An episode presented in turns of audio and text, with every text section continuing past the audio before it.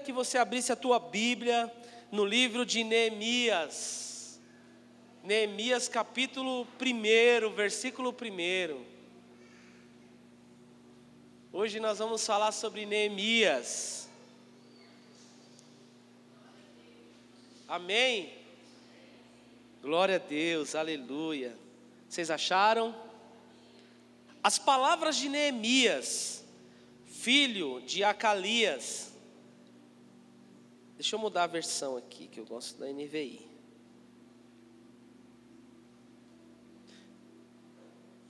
Então vamos lá, versículo 1. No mês de Quisleu, no vigésimo ano, enquanto eu estava na cidade de Suzã, Anania, um dos meus irmãos veio de Judá com alguns outros homens, e eu lhes perguntei acerca dos judeus que restaram, os sobreviventes do cativeiro, e também sobre Jerusalém. E eles me responderam: aqueles que sobreviveram ao cativeiro e estão lá na província passaram por grande sofrimento e humilhação o muro de Jerusalém foi derrubado, as suas portas foram destruídas pelo fogo. E quando ouvi essas coisas, sentei-me e chorei. Passei dias lamentando-me, jejuando e orando ao Deus dos céus. Então eu disse: Senhor Deus dos céus, Deus grande e temível, fiel à aliança e misericordioso com os que te amam e obedecem os teus mandamentos, que os teus ouvidos estejam atentos e os teus olhos estejam abertos para a oração que o teu servo está fazendo diante de ti, de dia e de noite, em favor dos teus servos. O povo de Israel confessa os pecados que nós, os israelitas, temos cometido contra ti. Sim, eu e meu povo temos pecado agimos de forma corrupta e vergonhosa contra ti, não temos obedecido os mandamentos, os decretos e as leis que deste, o teu, que deste ao teu servo Moisés. Lembra-te agora do que disseste a Moisés, teu servo: se vocês forem infiéis, eu os espalharei entre as nações, mas se voltarem para mim e obedecerem os meus mandamentos e os puserem em prática, mesmo que vocês estejam espalhados pelos lugares mais distantes debaixo do céu, de lá eu os reunirei e os trarei para o lugar que escolhi para estabelecer o meu nome. Queridos, quando eu comecei a meditar no texto de Neemias, eu comecei a observar logo no começo do livro, logo a partir do do, do início, logo a partir do primeiro versículo, nos primeiros versículos que eu comecei a ler, eu comecei a entender por que que esse homem tão generoso, ele teve o privilégio de ter o seu nome escrito na Bíblia e que ele fosse uma referência de prática para que nós pudéssemos hoje estar lendo esse texto e nos espelhando naquilo que o Senhor manifestou através da vida de Neemias. Porque nada mais este livro é do que a história da vida de um homem que teve o teu coração voltado àquilo que o Senhor tinha como propósito para terra do Senhor, para o povo do Senhor. Nós olhamos para a vida de Neemias e nós podemos nos espelhar como referência de generosidade, como referência de servo do Senhor, para estabelecer o propósito do Senhor Jesus na terra. Nós temos caminhado debaixo de um lema e debaixo de um tema que tem direcionado as nossas vidas durante algum tempo, e esse lema é: Eu sirvo por amor. Eu sirvo porque eu amo servir. E nós podemos ver que dentro da casa do Senhor nós temos é, visto muitas referências do, do quão poderoso é nós estarmos servindo com amor. Ontem eu quero contar um testemunho aqui. Ontem nós estávamos numa reunião com os adolescentes e nós estávamos batendo um papo com eles ali. E a gente que já está na igreja há algum tempo, a gente vê que algum tempo atrás nós começávamos a olhar para as referências da igreja e a maioria das pessoas só conseguiam se espelhar para as pessoas que estavam aqui no altar. E nós víamos as crianças, os jovens e os adolescentes e perguntavam: Você quer ser o quê? Ele falava assim: Eu quero ser pastor, eu quero ser pregador, eu quero ser cantor. Eu quero ser pregador, eu quero ser pastor e eu quero ser cantor. Porque era a referência que as pessoas tinham de um servo de Deus, um homem de Deus, a referência de, de, espelho que eles conseguiam enxergar, porque eles entravam dentro da igreja e as pessoas só conseguiam olhar para cima do altar. E a gente conversando com os adolescentes ontem, nós fizemos uma pergunta sobre propósito de vida, o que eles queriam ser é, profissionalmente, ministerialmente, como que eles queriam que fossem a família deles no futuro. E nós nos surpreendemos porque muitos deles, eles falaram para nós assim: olha, nós queremos ser os servos, nós queremos servir na porta, nós queremos servir os irmãos na entrada, no estacionamento, nós queremos ser que nem o Sérgio, ah, eu quero ser que nem o Sérgio, que serve em tudo, que abre a igreja, que limpa a igreja, que cuida dos irmãos na porta, que atende os irmãos. Aí nós vemos que a referência de servir por amor, ela está sendo mudada. E nós vemos que a, as importâncias e o valor que tem sido dado para cada ministério, para cada pessoa que serve na igreja, tem sido transformada. A honra tem sido direcionada de uma forma mais uniforme, mais mais, mais, honesta dentro da casa do Senhor. Nós vemos que existe sim importância para o pastor, existe sim valor para aquele que prega, para aquele que canta, mas diante de Deus esse mesmo valor é dado para aquele que serve, para aquele que cuida, para aquele que recebe, para aquele que cozinha, para aquele que serve na mídia, para aquele que, que faz é, a, a, a, as libras. Então nós vemos que a honra ela tem sido, ela tem sido distribuída as referências têm sido mudadas, as pessoas têm dado o real valor para aquele que serve verdadeiramente. E quão lindo é essa referência, quão lindo é, nós vemos que nós temos servos na casa do Senhor, que servem não por causa de status, não por causa de reconhecimento, mas porque verdadeiramente servem, porque amam. E nós estamos falando aqui de um homem que era um servo. Neemias, ele era copeiro do rei Astarxerxes. Ele era um homem de origem judaica, que tinha sido levado a um cativeiro, mas por causa da excelência da sua servidão, ele era um homem íntimo do rei. Ele era íntimo daquele rei. A Bíblia diz que ele, ele, ele era a pessoa responsável para provar os vinhos daquele rei antes que, que aquele rei bebesse. E ele era o homem responsável para se colocar diante da presença do rei todos os dias, para servi-lo. E uma maior referência que nós temos sobre Neemias é que Neemias servia com alegria. Ele tinha sido levado cativo, ele era um escravo. E mesmo assim, nós olhamos para Neemias e vimos que ele servia com alegria. Sabe por quê? Porque de repente Neemias se coloca diante do rei, e quando ele vai servir o rei, o rei olha para ele e fala assim: O que, que aconteceu, Neemias? Você que serve com tanta alegria, hoje você está com o semblante entristecido e o semblante caído. Você está abatido. O que posso fazer por você?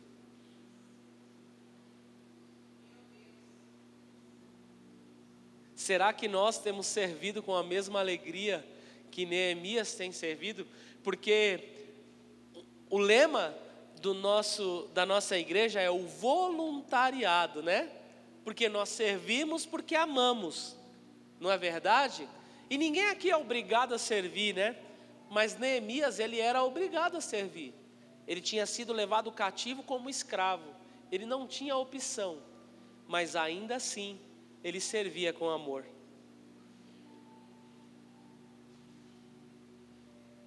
Ele servia com zelo. E ele servia com tanto amor e com tanto zelo que ele ganhou o coração daquele rei.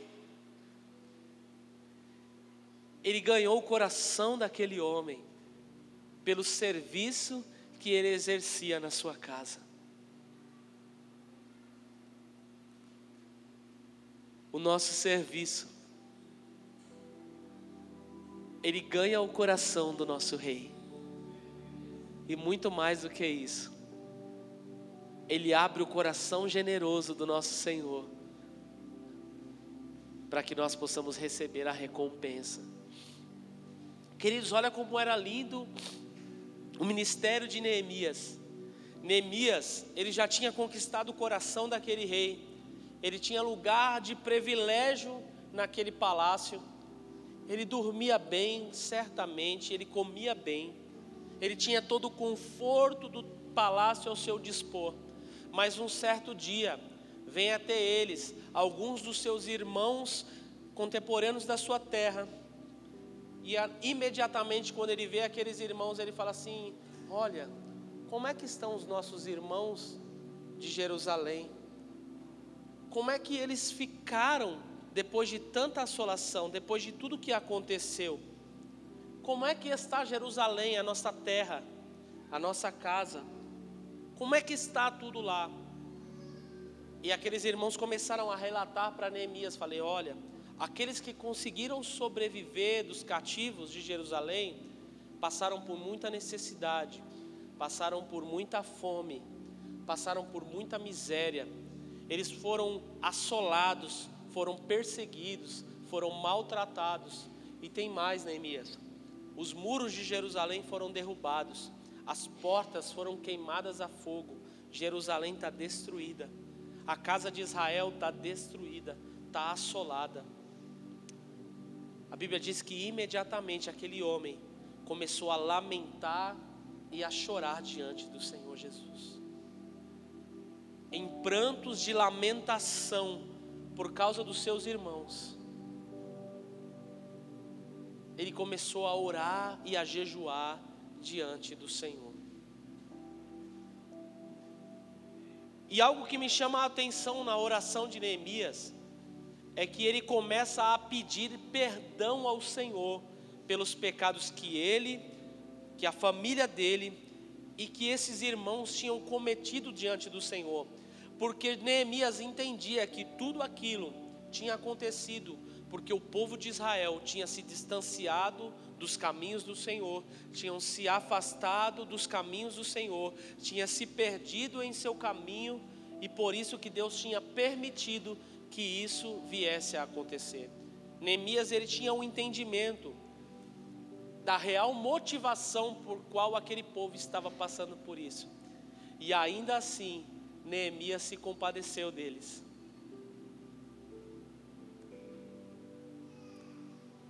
E eu começo a olhar a generosidade que estava no coração daquele homem. E eu quero te fazer uma pergunta: será que nós quando nós olhamos aos irmãos que estão caídos, as pessoas que estão sendo assoladas e destruídas por causa do pecado, será que nós temos se compadecido dos nossos irmãos da mesma forma?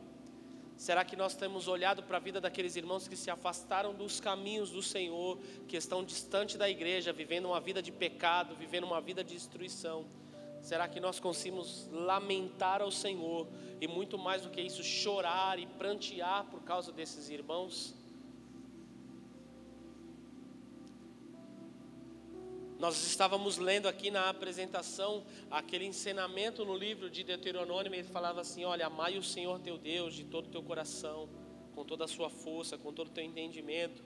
Nós olhamos para o livro de Mateus, como nós estávamos falando hoje, o Senhor Jesus, ele é indagado né, acerca de qual seria o principal dos mandamentos, o mandamento principal, e Jesus fala assim: olha, amai o Senhor sobre todas as coisas, com toda a tua força e com todo o teu entendimento.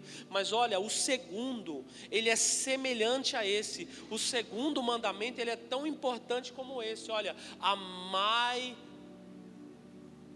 aos seus irmãos. Amai ao teu próximo como a ti mesmo.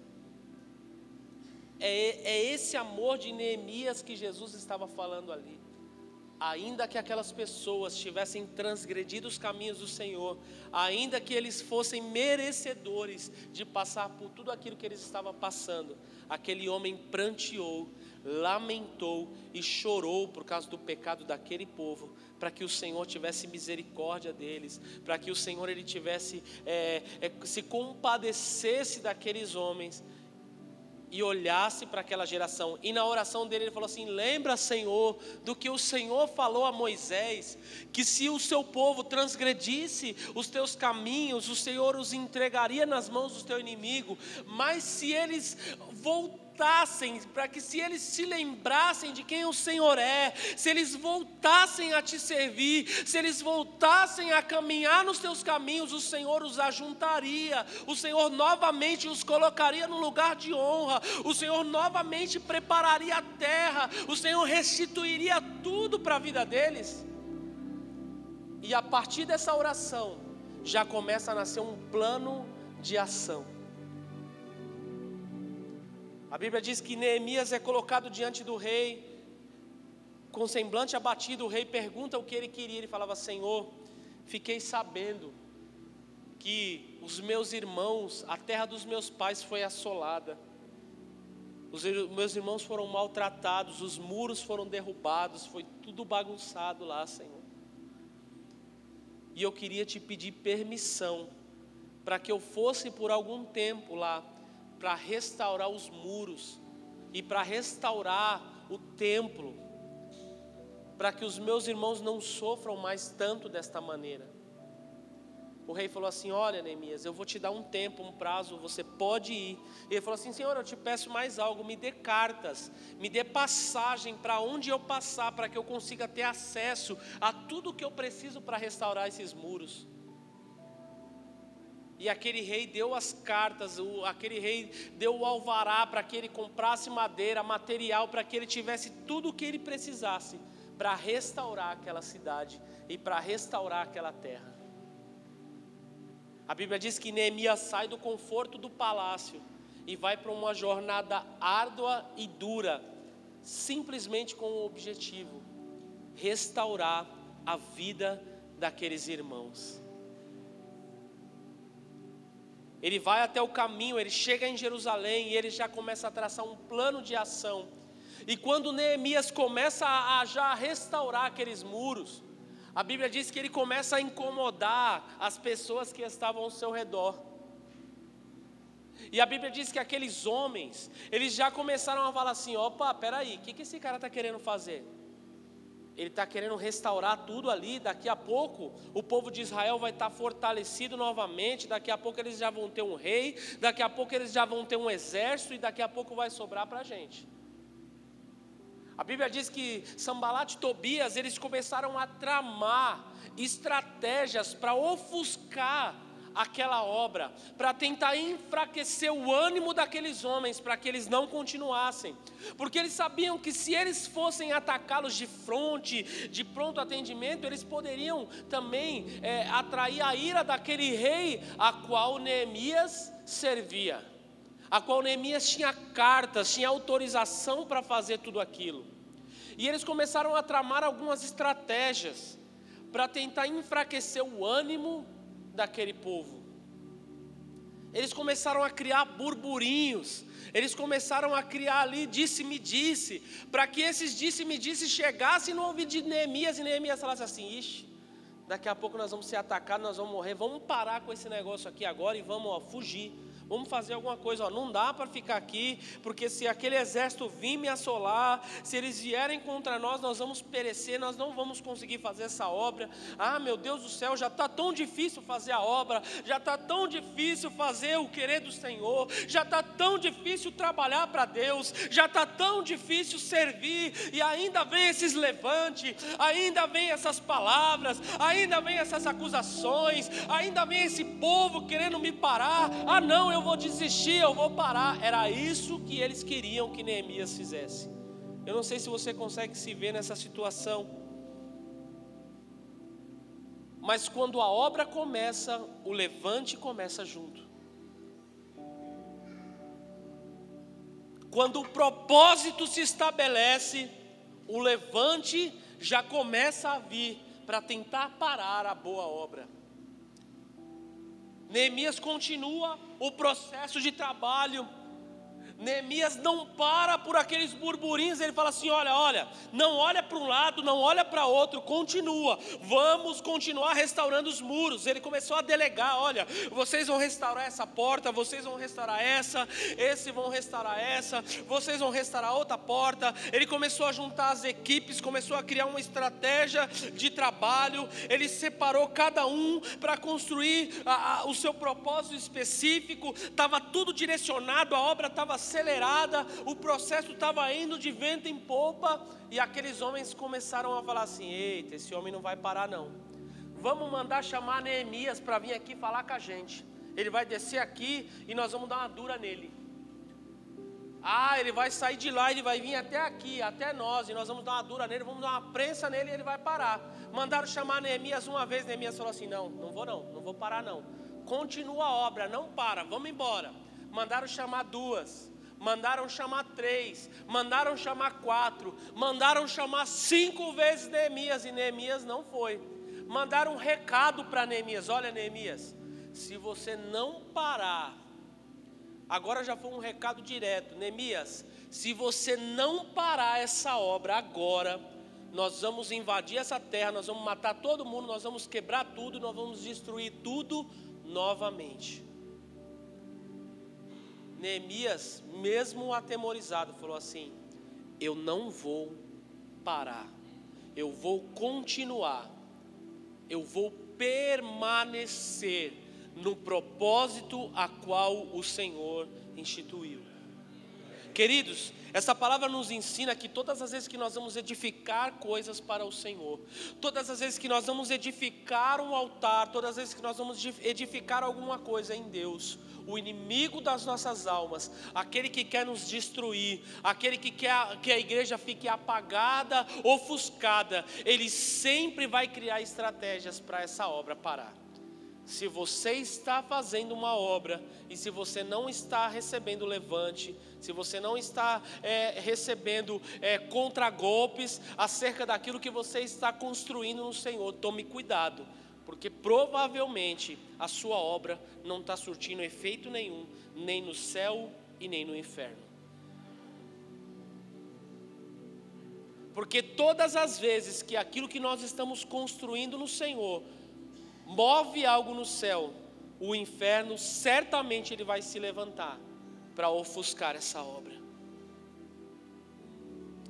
A Bíblia diz que, então, no capítulo 4 de Neemias, vamos ler um texto aqui e nós vamos ver a estratégia de Neemias para combater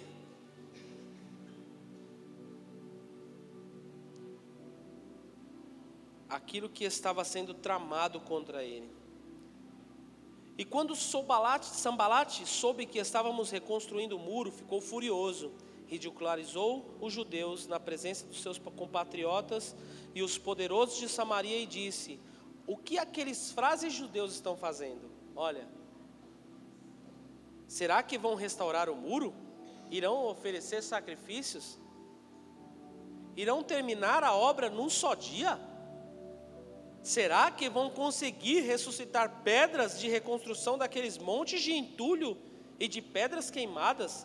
E Tobias o Amonita, que estava ao seu lado, completou: Pois que construam, basta que uma raposa suba lá, para que o muro de pedras desabe. Ele estava zombando da obra que Neemias estava fazendo. E aí ele fala assim: Ouve-nos, ó Deus, pois estamos sendo desprezados faze cair sobre eles zombaria, e sejam eles levados prisioneiros como despojos para outra terra. Não perdoes os seus pecados, nem apagues as suas maldades, pois provocaram a tua ira diante dos construtores. Olha a acusação aí. Ó. Nesse meio tempo, fomos reconstruindo o muro, até que toda a sua extensão chegamos à metade da sua altura pois o povo estava totalmente dedicado ao trabalho. E quando Sambalat e Tobias, os árabes e os amonitas e os homens, souberam que os reparos dos muros de Jerusalém tinham avançado e que as brechas estavam sendo fechadas, ficaram furiosos e todos juntos planejaram atacar a Jerusalém e causar confusão. Mas, oramos, mas nós oramos ao nosso Deus e colocamos guardas de dia e de noite para proteger-nos deles. Enquanto isso, o povo de Judá começou a dizer aos trabalhadores: já não tem mais forças e ainda há muito entulho, por nós mesmos não conseguimos reconstruir o muro. Oh, o desânimo começa a bater, porque quando o levante começa a acontecer, o desânimo ele começa a bater. E nossos inimigos diziam: antes que descubram qualquer coisa e, e nos vejam, estaremos bem ali no meio deles e vamos matá-los e acabar com o trabalho deles. E os judeus que moravam perto deles, dez vezes nos preveniam: para onde quer que vocês virarem, saibam que seremos atacados de todos os lados. Olha a pressão, olha a pressão que estava sobre eles. Por isso, posicionei alguns do povo atrás dos pontos mais baixos do muro, nos lugares abertos, divididos por famílias, armados com espadas, lanços e lanças e arcos e fiz uma rápida inspeção, e imediatamente disse aos nobres aos oficiais e ao restante do povo: Não tenham medo deles, lembrem-se de que o Senhor é grande e temível, e lutem por seus irmãos por seus filhos e por suas filhas, por suas mulheres e por suas casas. E quando os nossos inimigos descobriram que sabíamos de tudo o que Deus tinha frustrado a sua trama, todos nós voltamos para o muro, cada um para o seu trabalho. E daquele dia em diante, enquanto metade dos meus homens fazia o trabalho, a outra metade permanecia de pé armada de lanças, escudos e laços e couraças. E os oficiais davam apoio a todo o povo de Judá que estavam construindo o muro. E aqueles que transportavam material, faziam um trabalho com uma das mãos e com outra seguravam a arma. E cada um dos construtores trazia na cintura uma espada enquanto trabalhava. E comigo ficava um homem pronto para tocar a trombeta. Então eu disse aos nobres, aos oficiais e ao restante do povo: a obra é grande e extensa. Estamos separados, distantes uns aos outros, ao longo do muro, do lugar de onde ouvirem o som da trombeta. Ajuntem-se nós ali, o nosso Deus lutará por nós. E dessa maneira prosseguimos o trabalho, com a metade dos homens empunhando a espada desde o raiar da alvorada até o cair da tarde. E naquela ocasião eu também disse ao povo: cada um de vocês e se ajuntarem, devem ficar de noite em Jerusalém, para que possam servir de guarda de noite e trabalharem durante o dia. O negócio ficou estreito, né? Então quer dizer, já estava difícil a obra, o trabalho já era árduo, enquanto eles estavam trabalhando todos juntos. Agora que o inimigo começou a se levantar, o negócio ficou mais estreito. A metade dos homens ficou de guarda, e a outra metade dos homens ficou de meia guarda, porque eles trabalhavam com a mão e seguravam a espada com a outra.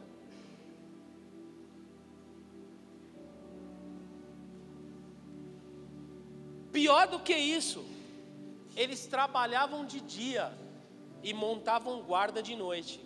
Dormiam bem pouquinho, revezavam no sono, dormia com a espada na mão, dormia com o escudo na outra mão, não podia sair da obra, não podia sair de Jerusalém, de dia e de noite, montando guarda, esperando que o inimigo viesse, porque eles sabiam que eles iriam lutar até o fim.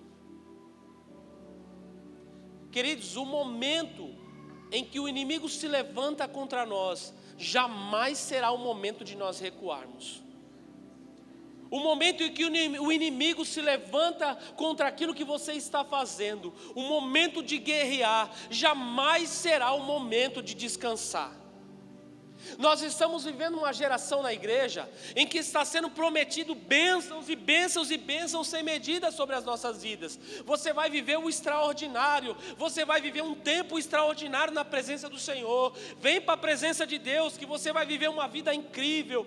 Ah, você vai começar um ministério e vai ser tudo incrível. Você vai começar uma obra e vai ser extraordinário. Você vai colocar as suas mãos e tudo vai acontecer mas nós vemos que na realidade nada disso se aplica verdadeiramente. Existe o tempo de nós colhermos o fruto do trabalho, mas existe o tempo que nós vamos ter que trabalhar dobrado, triplicado, para que aconteça, para que a obra se estabeleça, para que a glória de Deus se manifeste.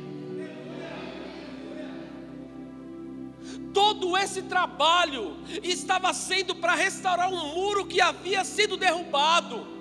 O problema é que nós vivemos uma vida de assolações, o problema é que nós vivemos muitas das vezes uma vida de pecado, uma vida de transgressões, uma vida de, de, de, de, de quedas diante do Senhor. Nós vamos para a presença de Deus, nós nos colocamos à disposição, nós trabalhamos, nós caímos, nós nos afundamos no pecado, nós nos colocamos na lama, nós nos arrependemos, nós voltamos e tudo mais, mas a gente não quer colher os frutos dessas transgressões nós vivemos em um país corrupto, nós vivemos em um país de sujeira em todos os níveis e em todos os aspectos. Nós temos corrupção na polícia, corrupção na política, corrupção nos hospitais, corrupção nas escolas, corrupção nas empresas, nas empresas privadas, nas empresas públicas. Nós temos corrupção espalhada em todos os níveis. Nós temos uma mentirada, uma sujeiraiada espalhada em todos os níveis. E quando nós olhamos para nossa nação,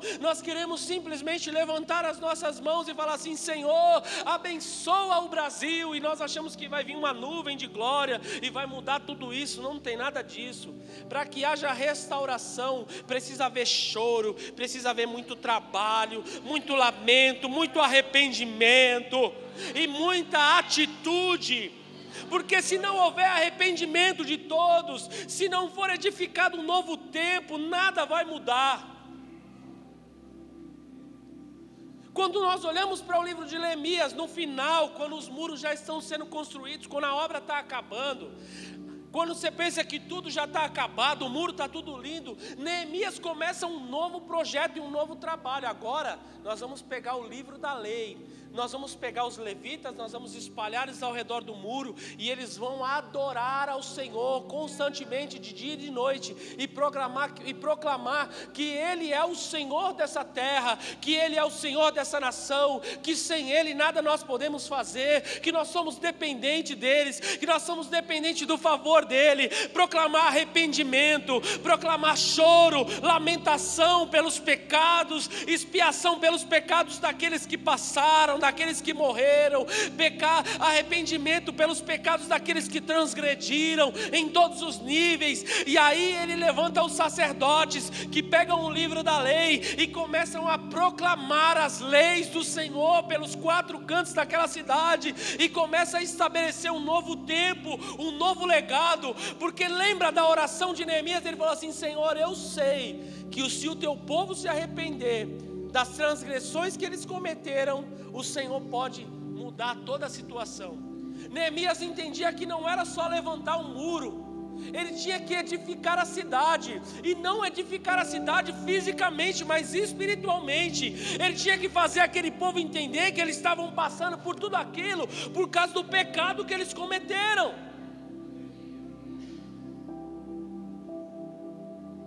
É trabalho em cima de trabalho. E tem mais. Se o povo começar a transgredir de novo, se o povo começar a se corromper de novo, todo esse trabalho lá na frente vai ser lançado por água abaixo de novo. E o momento de reconstrução é um momento difícil, é um momento árduo. O momento de reconstrução é um momento muito difícil da vida de uma pessoa, da vida de um cristão. O momento de, re, de reconstrução, ele necessita de trabalho duro, de trabalho árduo. O momento de reconstrução, ele, ele precisa de mais horas de trabalho, oração, arrependimento, proclamação.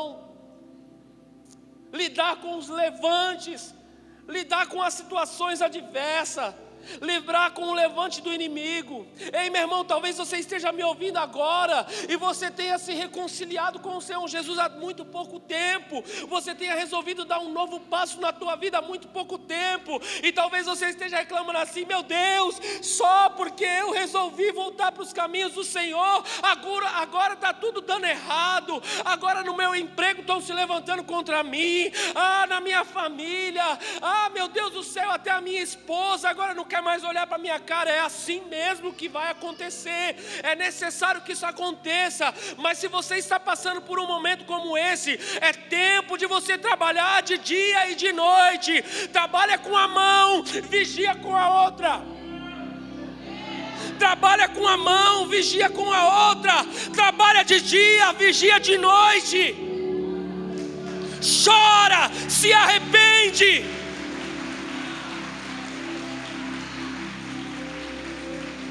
Restaurar os muros é algo muito mais difícil do que construí-los.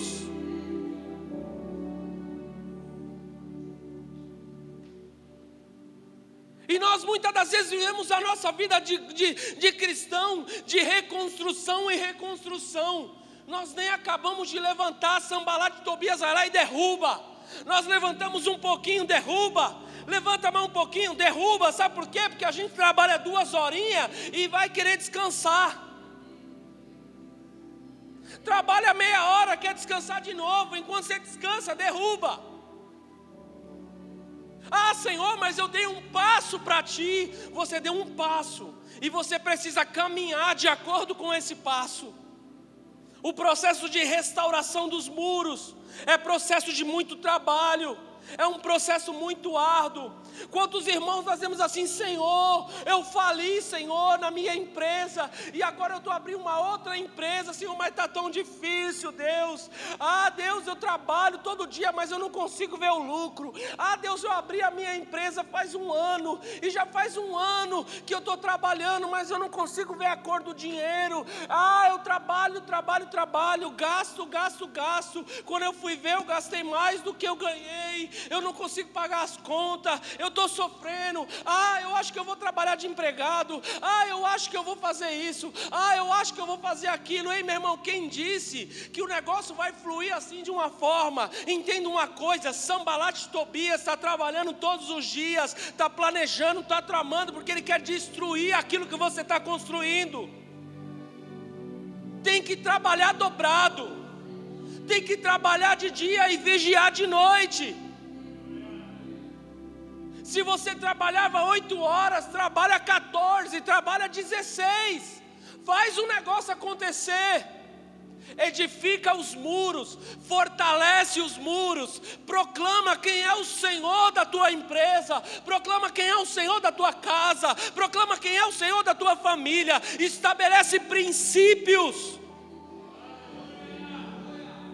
princípios imutáveis princípios não negociados. E a partir desses princípios começa a dizer assim: Senhor, tu és o Senhor deste lugar, tu és o Senhor da minha família, Senhor, nós vamos passar necessidade, Senhor, tu és o Senhor da minha casa, seja o que tiver que passar, Senhor, seja o que acontecer, Senhor, nós vamos permanecer fiéis a Ti, nós te amamos, nós somos apaixonados pelo Senhor. Se eu comer, Senhor, glória eu te dou, Senhor, mas se eu sentir fome, eu vou continuar te glorificando, mas eu não vou arredar o pé, eu não vou olhar para trás, eu não vou descansar, eu não vou parar enquanto eu não ver a minha cidade edificada no Senhor.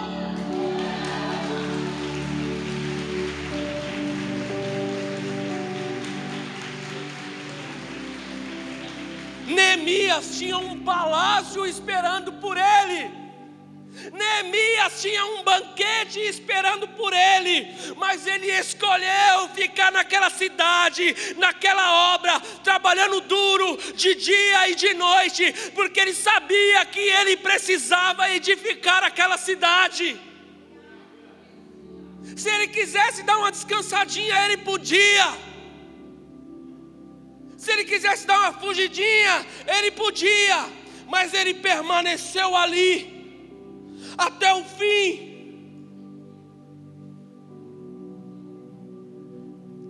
tempo de nós nos levantarmos para restaurar os muros. Chega de viver no meio da ruína. O povo de Israel já tinha acostumado a viver no meio daquela miséria, porque eles não tinham força para reconstruir. Eles estavam sendo zombados, chacoteados, eles estavam passando por fome, por necessidade, porque eles não tinham força e não tinham coragem de se levantar para reconstruir aqueles muros. É tempo de você se levantar. É tempo de você se colocar de pé para reconstruir as ruínas da tua vida. Mas para reconstruir as ruínas da vida, precisa trabalhar dobrado, precisa dormir menos, precisa vigiar mais, precisa desfrutar menos de deleites. Chega desse negócio de receber o salário e fazer um churrasquinho no dia 5 e no dia 20, porque é o dia do pagamento, e depois do churrasco acabou o dinheiro e eu continuo vivendo na miséria. É tempo de parar com os banquetes, é tempo de parar com as festas, de parar com o churrasco e focar na reconstrução. Ah, Deus, por que, que a minha vida não vai, Senhor? Nunca sobra dinheiro, nunca sobra nada. Aí pega o salário, vou para o churrasco, vou comer no japa, vou comer hambúrguer artesanal. Aí fica rico dois dias, acabou o dinheiro. Aí vai volta a chorar de novo. Ah, Senhor, porque eu não tenho dinheiro, porque nunca sobra dinheiro, Senhor, porque a minha vida é uma miséria, por que, que eu vivo desse jeito? Aí chegou dia 20, opa, vou comer uma pizza. Estou rico de novo. Acabou o dinheiro, ah Deus, a minha vida, a vida, ó céu, ó dia, Senhor, por que, que a minha vida é assim? O meu marido, aquele traste. Por que será que eu vou ter que viver a minha vida inteira assim nessa miséria? Dia 5 de novo, opa, tô rico de novo. Tá que nem o Chicó, né? Tô casado dessa vida de ficar rico, fica pobre, fica rico, fica pobre. Fica...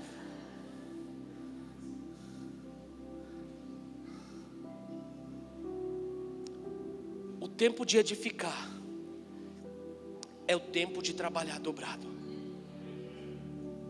É tempo de chorar sim, mas de chorar na presença do Senhor, por lamentação. Senhor, me dá força, me dá capacitação e me dá estratégia. Eu vou permanecer até o fim eu vou ficar de pé, eu vou proclamar o teu nome, eu vou estabelecer princípios, eu vou edificar essa terra, e no tempo certo, no momento certo, eu vou voltar para o banquete. No momento oportuno, eu vou desfrutar da mesa do rei. Agora, Senhor, é obra de dia, é obra de noite, é trabalho de dia e vigilância de noite é com a mão no trabalho e com a outra mão na espada. É com a mão na marreta e a outra mão na foice. E se esse diabo vagabundo, se esse sambalate Tobias sem vergonha se levantar, ele vai levar. Eu não vou recuar. Eu não vou retroceder. Pode zombar de mim, pode falar o que quiser. Pode levantar poeira, pode colocar burburinho, pode mandar recado. Faz o que você quiser. Eu não vou parar.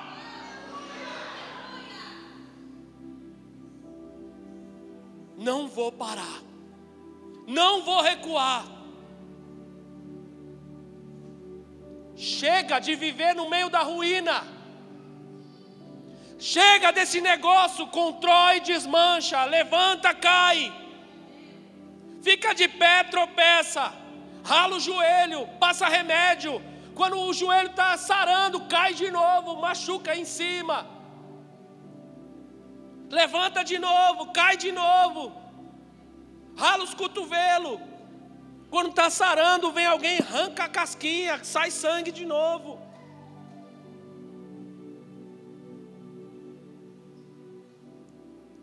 Tempo de edificar é tempo de trabalhar dobrado. Amém? Vocês creem nisso? Eu queria convidar você aqui à frente agora, fique de pé.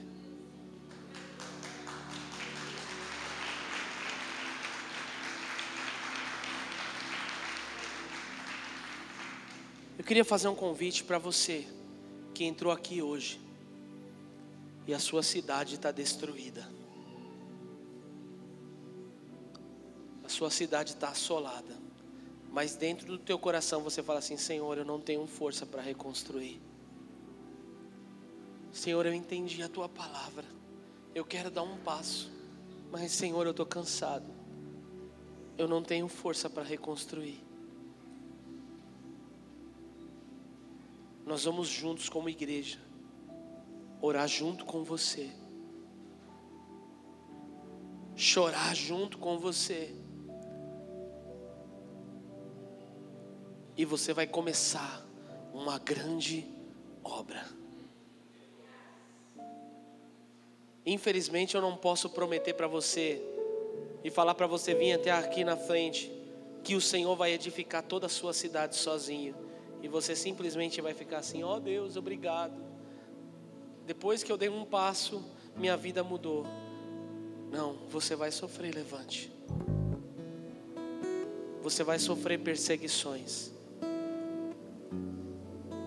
Mas com o Senhor, você vai até o fim. Talvez você já esteja cansado de ouvir pessoas falando para você assim: ah, vem até aqui na frente e a sua vida vai mudar. E você já foi tantas vezes lá na frente e nada aconteceu, nada mudou. Ah, Senhor, mas quantas vezes, Senhor?